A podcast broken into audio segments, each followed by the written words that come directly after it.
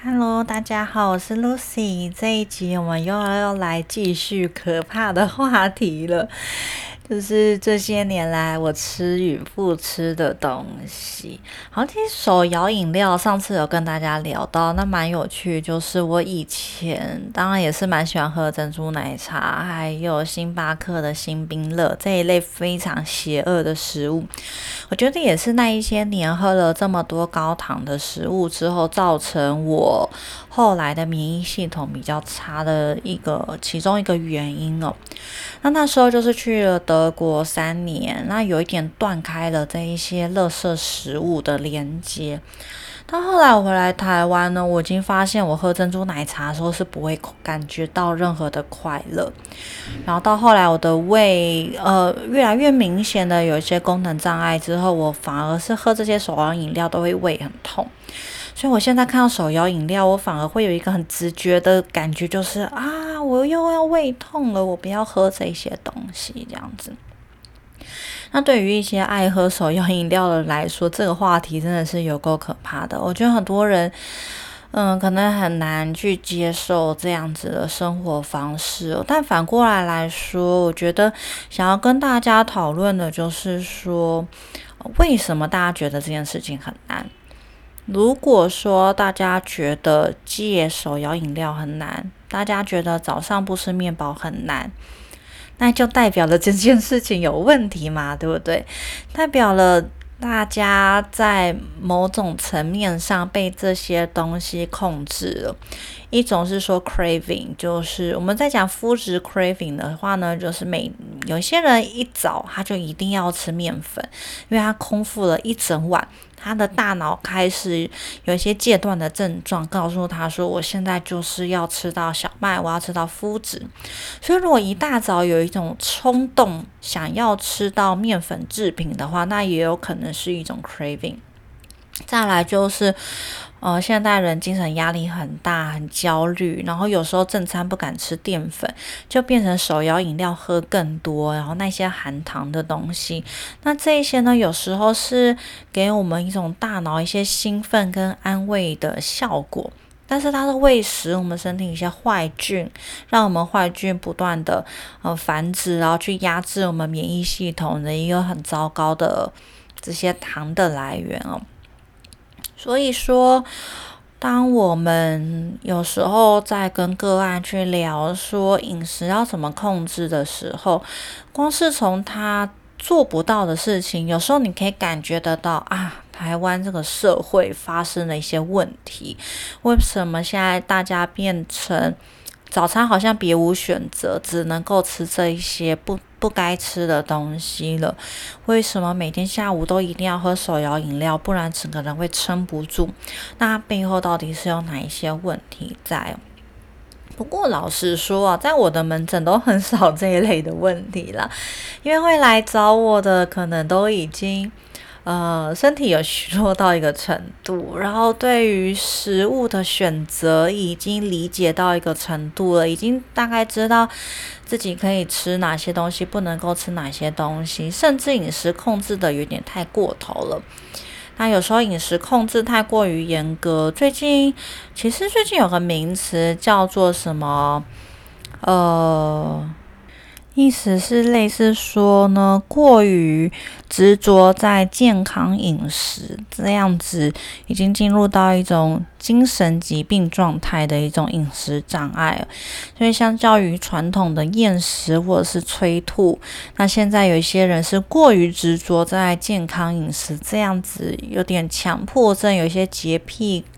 呃，这种强迫的饮食，这种精神障碍的问题，所以有时候饮食控制这个事情是，我们应该要挑选一些大方向，然后。百分之九十去执行，但是也不要太过头，不要强迫什么都百分之百这样子。只是说，像我现在不吃 seven 啊，主要是因为我觉得好难吃，好可怕。然后我不吃中央厨房，是因为我消化不良，然后又没有食欲，吃两口就腻了，我一点都不想吃，我也不想花那个钱跟时间坐在里面。好，那今天要继续聊的一些是我。哎，我其实也不知道我之前有没有提过。我觉得我可能大致上都有提过，关于我不吃美国牛，还有进口猪肉，以及进口鸡肉，还有除了日本以外的进口水果。那这主要也都是因为我会有比较一些直接的过敏反应，或者是我知道它背后有一些食安的风险。那我不知道会不会有些人觉得我对于美国的食物有一些比较负面的评断，但是大家要了解，我无论是。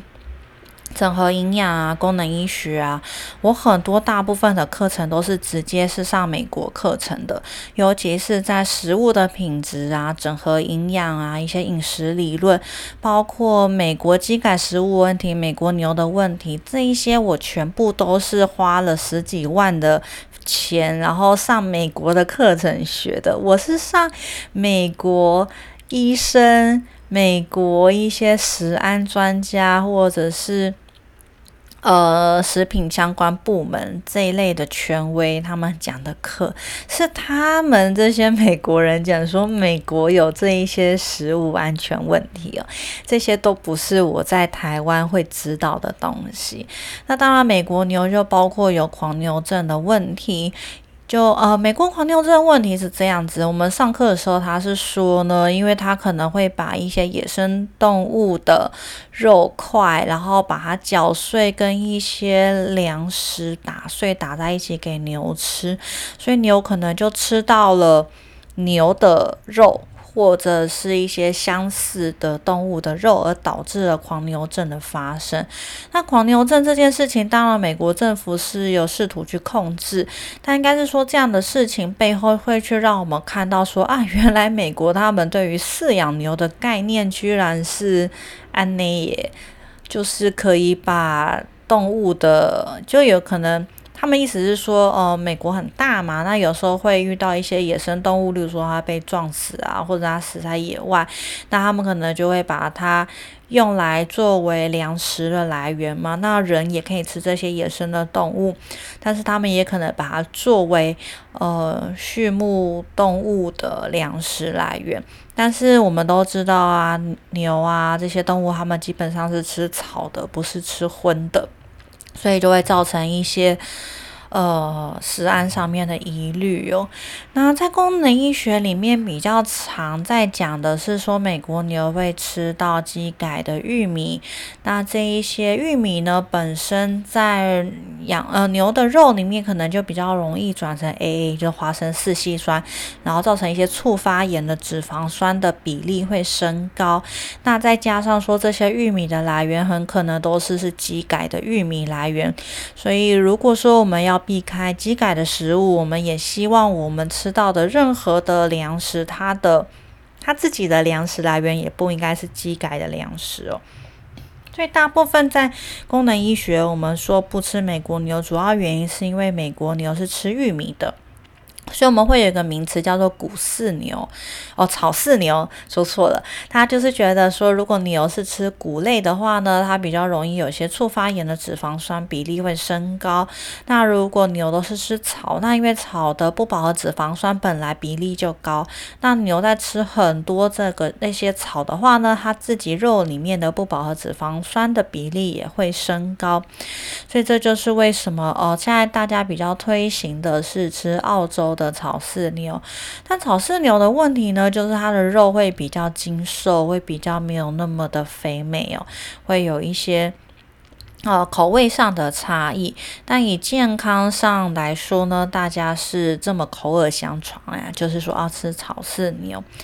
那我自己呢，我们一般来说，一般营养师我们都是觉得牛肉是一个可以吃，但是要少吃的东西，因为它毕竟就是一个在食物链比较顶端的大型动物嘛，它又是红肉，它本身就是有促发炎的一些作用。当然不是就说哦，牛肉就妖魔化就是罪恶食物，它就是不能吃。我们吃牛肉当然是可以补铁嘛，就是它是红肉，它也是一种丰富营养的来源，它也是一种很好的热量的来源。但就是均衡少吃，好吗？不要妖魔化任何食物。但是我们要了解说，牛肉不是适合人类天天吃的东西。你想想看，人类我们在原始的草原，你怎么可能每天都抓得到一头牛啊？在那边狂吃牛排，每天从早餐就开始吃牛排，怎么可能嘛？你一个月抓得到这种一只这种大型的动物就很了不起了，怎么可能说哦每天都能够吃这一类的食物？因为我们要去想说，哦，我们现在有这样子的呃经济的架构，能够让我们经常的能够去吃到牛肉，让我们的营养充足，但是吃太多就是。伤身体嘛，就是这样子，所以我觉得对我们营养师来说，牛肉就是大概一个月是可以吃个几次，这是没有问题的。每个礼拜吃一次也是可以的，但就是尽量不要天天吃。那讲到牛肉这个东西呢，我自己是觉得啊，我个人的原则是平常尽量不要吃。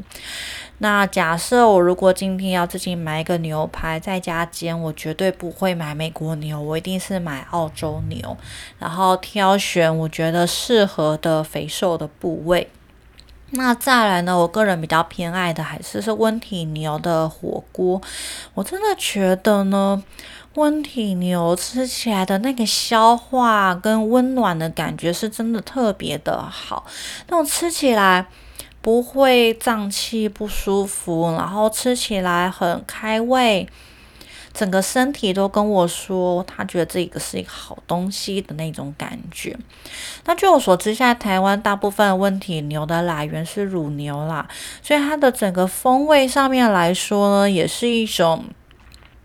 其实吃得出来有一种奶油的感觉，又会跟美国牛的那种 creamy 的感觉有一点不太一样。但我觉得，呃，台湾温体牛也蛮好吃的，因为它可能是乳牛，所以它还是有一种 cream 的感觉。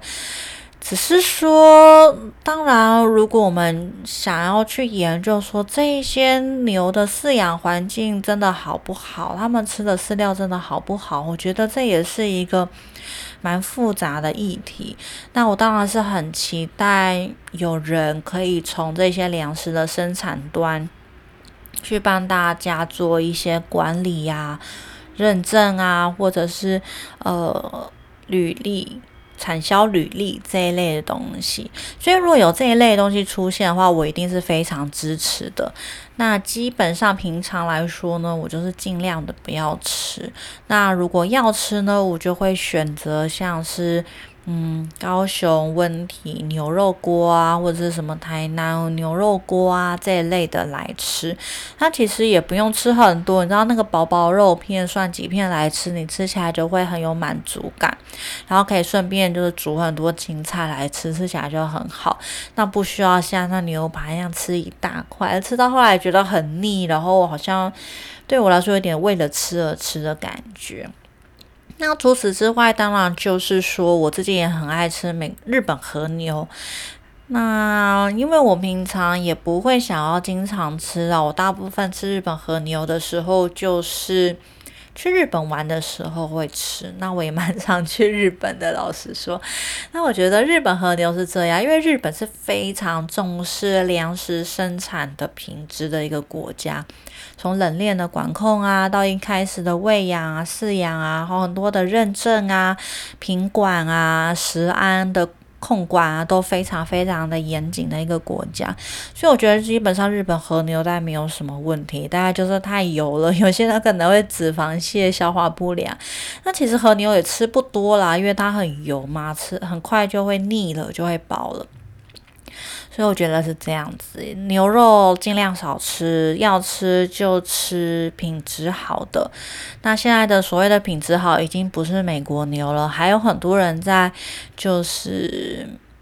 那叫什么？在追从美国牛，但你会发现，像美国牛已经跌落神坛啦。你很常在很多便宜的连锁店啊、夜市啊，你都很容易吃得到美国牛，所以代表美国牛根本就没有特别的贵。美国牛就是到处都有啊，各种等级的都有。那反而是说，如果我们可以去挑选那一些台湾问题牛。来吃，我都觉得哇，那个吃起来的感觉好棒哦！甚至如果还买得到黄牛也很不错啊。然后熬煮那个牛腩，红烧牛腩也是非常非常的好吃。好，那美国牛是我不吃的一个东西。再来是呢，猪肉我只吃台湾的猪肉，但蛮简单啦，就是我觉得台湾猪肉最好吃，完全不懂为什么要吃进口的。我从来都不觉得西班牙的猪肉会好吃。然后像我以前住在德国的时候，德国他们。因为他们也很重视动物的权益嘛，非常的重视食物的品管啊、安全啊，所以他们的猪肉好像是怎么说呢？不放血吧。总之，他们就是那种白猪肉，然后比较腥。那我以前在德国的时候，真的是每一个猪肉我都一定会将酒水去腥。那在台湾几乎不用，台湾的那个温体猪啊，是生肉闻起来就是香的，就是好吃的，尤其是黑猪肉，整个它在新鲜的时候闻起来是香的，是就已经让我口水直流的那一种，几乎就不用去腥，几乎就是可以直接直接煮起来吃。那甚至是我们去日本吃到一些特定品牌的猪肉的时候，我也都觉得还好像冲绳的阿古猪，我觉得非常的还好，完全没有任何的感觉。那台湾是我觉得一般的白猪也没有太大的问题。那我自己当然是比较偏向买有品牌的啦，像至少也就是台糖的嘛。那再来就会有很多不同的品牌啊、等级啊，那我大概就是交替着买。就是各种各种买，因为我觉得分散风险嘛，或者是会去那个传统市场买黑猪肉的问题肉来。不过最近我就是看到了蛮多在讨论传统市场真的比较好吗的这一些讨论。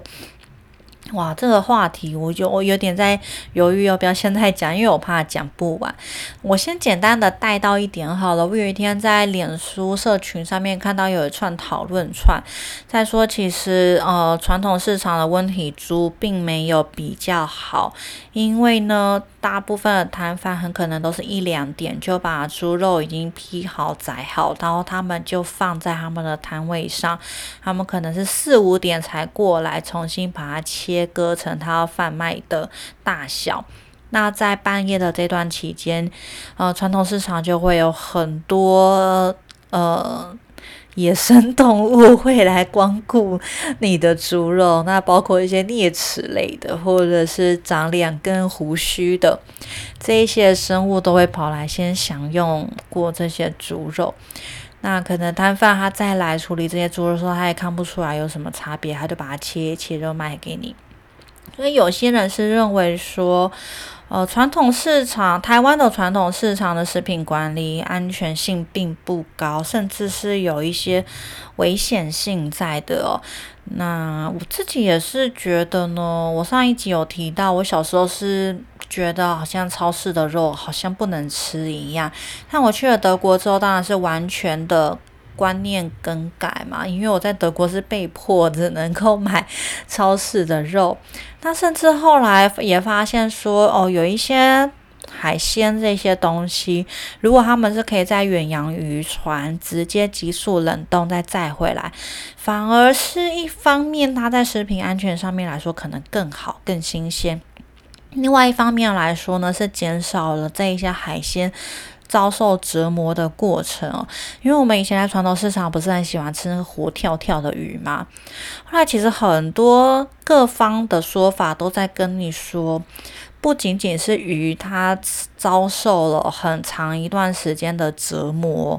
才被你买回家，才被你吃掉。那它在这一段时间，它它的折磨的过程会产生大量的乳酸，它会肌肉僵硬，所以你在吃的时候也不好吃。那甚至如果我们在延伸来说，你很可能会因此吃到更多的发炎物质，因为它当时在垂死挣扎，所以它一定会产生非常大量的这些发炎的东西，想要去撑过去嘛。所以为什么我们说挑选食物的品质非常的重要？一方面是，哦，我觉得我今天我们无论有没有吃素，我觉得我们都应该要很重视这一些生命，它牺牲之后，哦，我们很感谢他们牺牲生命给我们能量，无论它是动物还是植物，并不是说。它是植物，它就可以被糟蹋，它就可以被很随意的对待。我觉得植物也是一种生命啊，它也非常值得被尊重，被好好的照顾之后，成为我们生命的一部分。那我觉得荤食也是这样，我们饲养这些动物是为了能够借由它们的肉体来延续我们的生命。那只是说在我们。呃，结束他们生命的这一段过程，是不是能够采取更人道、更没有让他们遭受折磨的这样子的一个过程？像我记得我有一次看那个《全能住宅改造网》，很有趣哦。他就是平常都会在他房子的河边会钓鱼，然后钓起来之后呢，他为了让让鱼好吃，他有自己一个鱼池。他会把鱼养在他的鱼池里面，让它游得很快乐，然后晚上睡一晚，隔天再快速的处理，然后就把它切成生鱼片，然后大家就说非常的好吃，比外面所有的日本料理店都好吃。它其实重点就是说，呃，你可以说我们是为了让这个生命，嗯，能够好好的活到最后一刻，再迅速的没有那么痛苦的。快速的结束他的生命。那另外一方面来说，是不是借由这样子的方式，我们可以吃到更健康的食物，更嗯没有发炎物质的食物，更高品质的食物，然后也更好吃、更好消化、更适合我们的身体的这样子的食物。所以这个 MSF 就是鸳鸯诶，海洋永续标章吗？总之，我觉得海鲜这个部分也是一个很水很深的领域了。今天就是跟大家分享一些我这些年来到处上课啊、到处生活啊学到了、看到的很多的概念，去告诉我说，海鲜呢，它其实如果可以远洋急速冷冻的话，也是一个很好的选择。然后不需要去选在传统市场那边一直跳、一直跳、一直跳、一直跳的，因为它跳到后来就是肌肉很僵硬，然后一堆发炎物质，你吃也不好吃，然后你又参与了折磨它的这个过程。那猪肉现在就是有个争议是说，嗯，传统市场的不一定比较好，但我还是觉得问题的。它有它的意义在，它的确是比较好消化吸收，风味比较好，所以我觉得应该是说，如果我们可以聚集更多的群众的共识，然后去让台湾的这些粮食生产的参与者，让他们理解说，我们希望能够吃到更安全的温体肉。这样子的诉求，那我觉得台湾是一个可以快速改变、非常非常灵活的一个民族、一个社会，那我们就会很期待这样子的改变。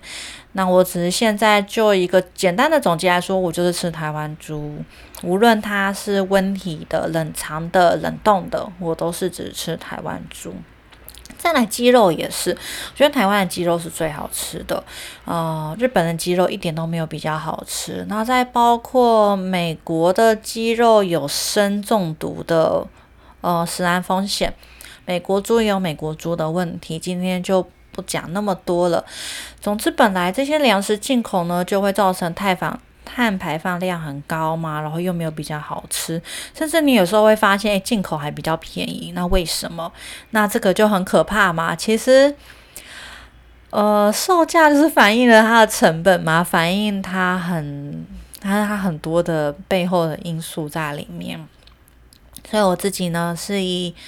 总之很简单，就是台湾的鸡肉，那最好就是有产销履历或是有生态。生态农场这些的品牌，让我们去善待这一些动物。我们希望呢，在它从孵化到成为我们的食物的这个过程，它起码是过得快乐的。它是吃好睡好，然后在一个健康、不需要一直狂打抗生素的环境里面，快乐的度过它那几个月。然后在呃结束生命的那个过程是快速、短暂，没有那么折磨跟痛苦的，这样是最好的一个粮食生产的过程。好，那海鲜刚刚大概有大致提过，海鲜还有另外一个风险是说呢，除了我们讲呃这些永续标章啊，或者是说呃尽量吃巴掌大的台湾产的一些鱼货。再就是要避开来路不明的海鲜，因为来路不明的海鲜，它如果又很便宜，它很有很大一个可能，它是来自于东南亚的非法渔船。那这些东南亚非法渔船是很可怕的，他们是会。绑架人去渔船上面，然后做到死，然后可能就被丢到海里面。这是真的，大家都可以去查新闻的东西。因为很多台湾人是在东南亚被绑架，然后就是被丢到这些非法渔船上面，然后就是当奴隶这样子一直在长时间的工作，然后生病当然也不会有医生治疗，因为他们是非法渔船，他们不可能哦帮你找医生什么的。所以有些这些呃国际的救援队就会想想要去找到这些渔船啊，去救上面的人。但真的是，唉，这种事情就说起来很可怕。那我只能够觉得呢，我们从食安的角度来说，就是不要吃来路不明的海鲜。一方面也是去确保这些海鲜的品质不是呃可能那个冷冻的过程恶心啊，还是怎么样的。或者是说，我们也要杜绝这种很可怕的非法活动，我们不要去支持这样子的活动。好，那这就是海鲜的部分。最后，当然要来讲到水果的部分，因为水果是一个我长期以来会很直接口腔过敏的一种食物，所以我大概二十几岁。我那时候知道我很明确吃了水果之后就会口腔过敏，之后我就不太吃水果了。那在德国的期间，因为德国它是一个很高纬度的国家，它本身没有什么呃什没有什么正常的水果，它大概就是以苹果为主。那很多东西都是非常季节性的，或者是要温室栽培才有的。大部分的水果都是进口的。那我也当然就很容易过敏嘛。总之我在德国大概也只吃香蕉，然后通常就是会把香蕉放在优格里面一起吃这样子。但我非常非常的少吃水果。某种方面，我当然觉得说，哎，我自己身为营养师，居然都没有吃水果，是蛮夸张的。然后我又想到，我在德国非常常用的是柠檬。我几乎都会一袋一袋的柠檬买了，然后我会切，然后直接榨自己榨汁，然后用弄成柠檬水来喝。这个是几乎天天都会喝，尤其是夏天的时候，天天都会喝的。所以是柠檬，再来算是油脂类啦，洛梨。我在德国非常的常吃洛梨，然后就会把它铺在面包上面，弄成开面三明治来吃。话说这也是很有趣的问题，因为我知道很多生酮社团很推崇洛梨，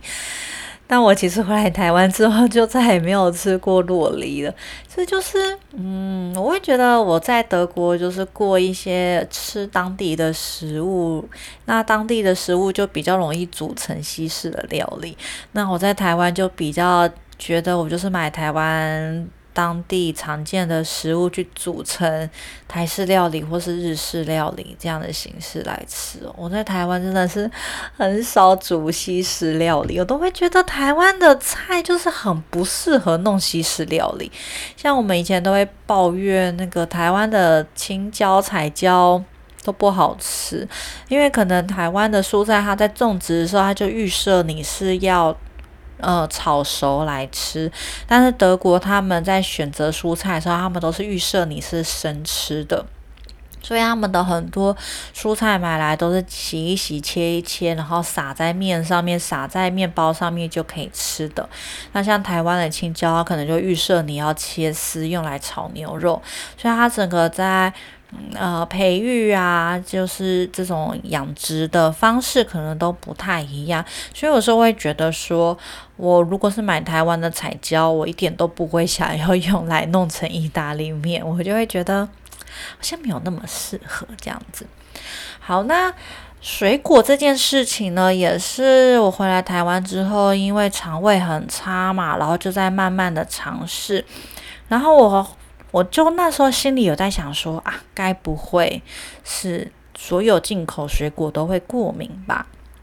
后来我就慢慢的试，我就发现大家团购的一些东西，像是美国樱桃啊，什么呃南非南非无籽葡萄吧，这个我以前在德国也很常吃，我都发现我都是吃一口口腔就发痒，诶，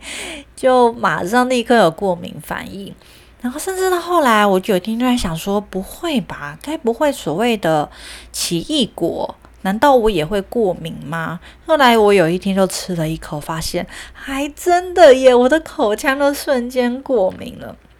所以说，虽然说，呃，功能医学很推荐像是吃蓝莓啊、吃奇异果啊这一类的食物，但我个人从来都没有建议过。我觉得会吃蓝莓，只是因为国外根本就没有什么水果可以吃。我以前在德国就。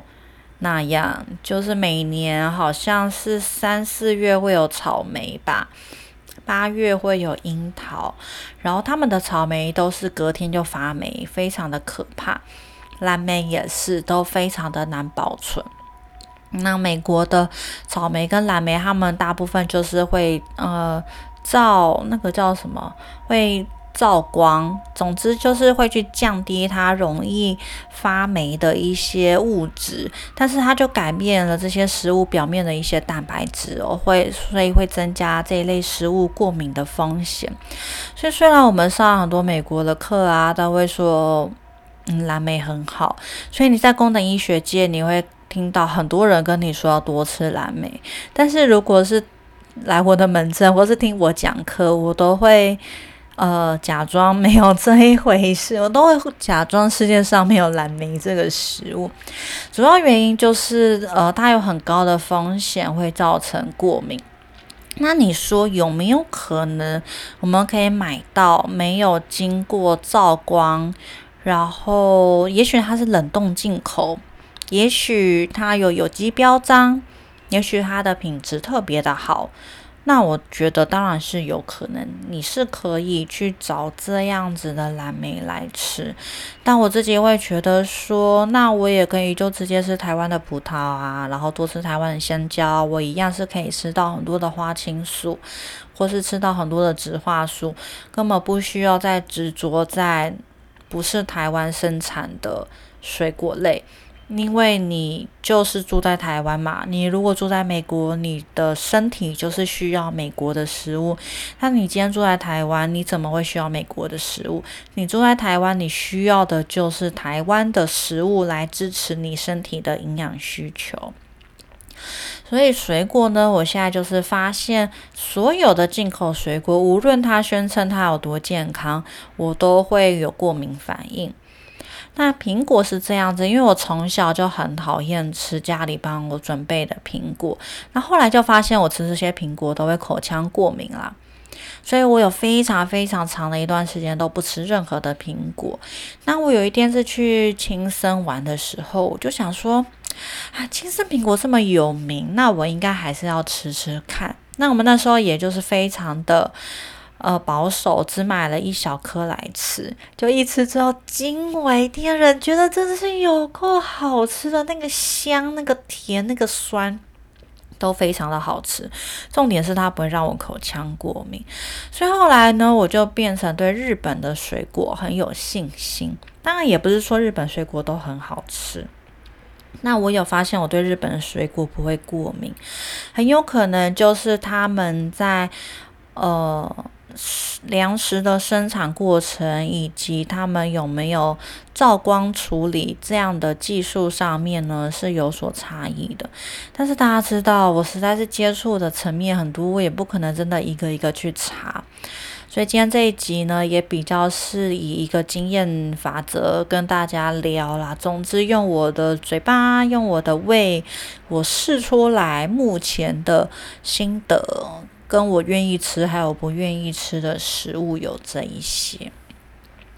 那蔬菜啊，讲到 蔬菜，我刚刚突然想到，在我讲青椒的时候，突然想到蔬菜是一件很有趣的事情。大家知道，你如果在功能医学领域，你会经常听到知识是花科蔬菜，所以我也蛮常在门诊听到客户跟我说，我都吃的很健康，我吃很多绿花野菜跟白花野菜。那我有时候都有一点。欲言又止这样子，因为我个人是完全不吃花椰菜。我觉得一方面是我觉得呢，嗯，台湾不是一个很适合种植花椰菜的环境。再加上我知道花椰菜它本身虫很多，所以代表它农药也很多。它可能在不适合它生长的季节，它可能也要用很多的化肥让它生长。所以你会发现，呃，这个花椰菜是一年四季都有，然后有时候长得不是很漂亮，或者是有时候是进口的。总之，因为种种的疑虑。让我很不喜欢处理花野菜，也很不喜欢吃。虽然我以前在诊所是会准备花野菜，会打蛋白粉，打成一碗浓汤给客户喝，但我自己没有那么喜欢。那我还记得前几年呢，有一次，呃，有人送我白花椰菜，还说是有机农业的。我那时候都想说，哇，那不是完蛋了，因为。花白花野菜超多虫，然后还有机农业，那不是完蛋？结果果然，我大概不知道洗了三四五六次吧，每一次洗好像都有虫，真的是洗到一个快翻掉了，觉得好啊，觉得很辛苦，就为什么人生要这么困难这样子？总之，在我日常生活里面，我是完完全全不吃花椰菜的。甚至我也知道说，如果我今天外食，他如果给我花椰菜，他很有很高的几率是美国进口的花椰菜，我也都不吃，我都交给我身边那一位没有任何过敏免疫问题的人给他吃哦。我自己。呃，我自己是不吃大家口中认为这些所谓 健康的食物，这些什么蓝莓呀、花椰菜呀，我都不吃。好，我自己最爱吃的当然就是一些台湾的原生种，像是水莲啊，那叫做什么？就是一些原住民餐厅你就可以吃到一些山山苏，那个叫什么？唉。大家应该知道我在讲什么。总之就是一些台湾的野生原生种，或者是野生的一些野菜类，像川七啊，我觉得这样子应该是比较符合我们身体需求。它基本上，因为它如果本来就可以野生生长，代表它也不太需要农药跟化肥，它的需求量应该是比较低的。然后再来就是一些常见大众的菜，像是 A 菜啊、青江菜啊、空心菜啊。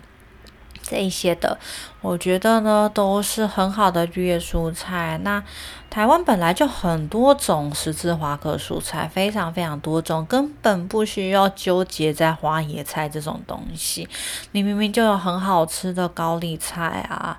这些青江菜可以吃，为什么要纠结在那么难吃的花椰菜？好，当然也是有些人喜欢吃花椰菜啦。那就是吃花野菜的时候非常注意它的清洁，而它的农药、它的化肥、它的虫都很多，这是要小心的部分。好啦，今天就大概先到这边。讲了两集，应该也是把我大部分的一些清单都讲出来了。我觉得大部分应该都是在过去的节目里面都会反复提到我不吃跟吃的原因是有哪些。那假设说，如果我还有想到哪一些更细节的名单，还有黑名单。而且，如果大家也想要继续听我讲的话呢，我就会再继续整理给大家。那在这边就先预祝大家农历新年快乐，我们新的一年再见喽，拜拜。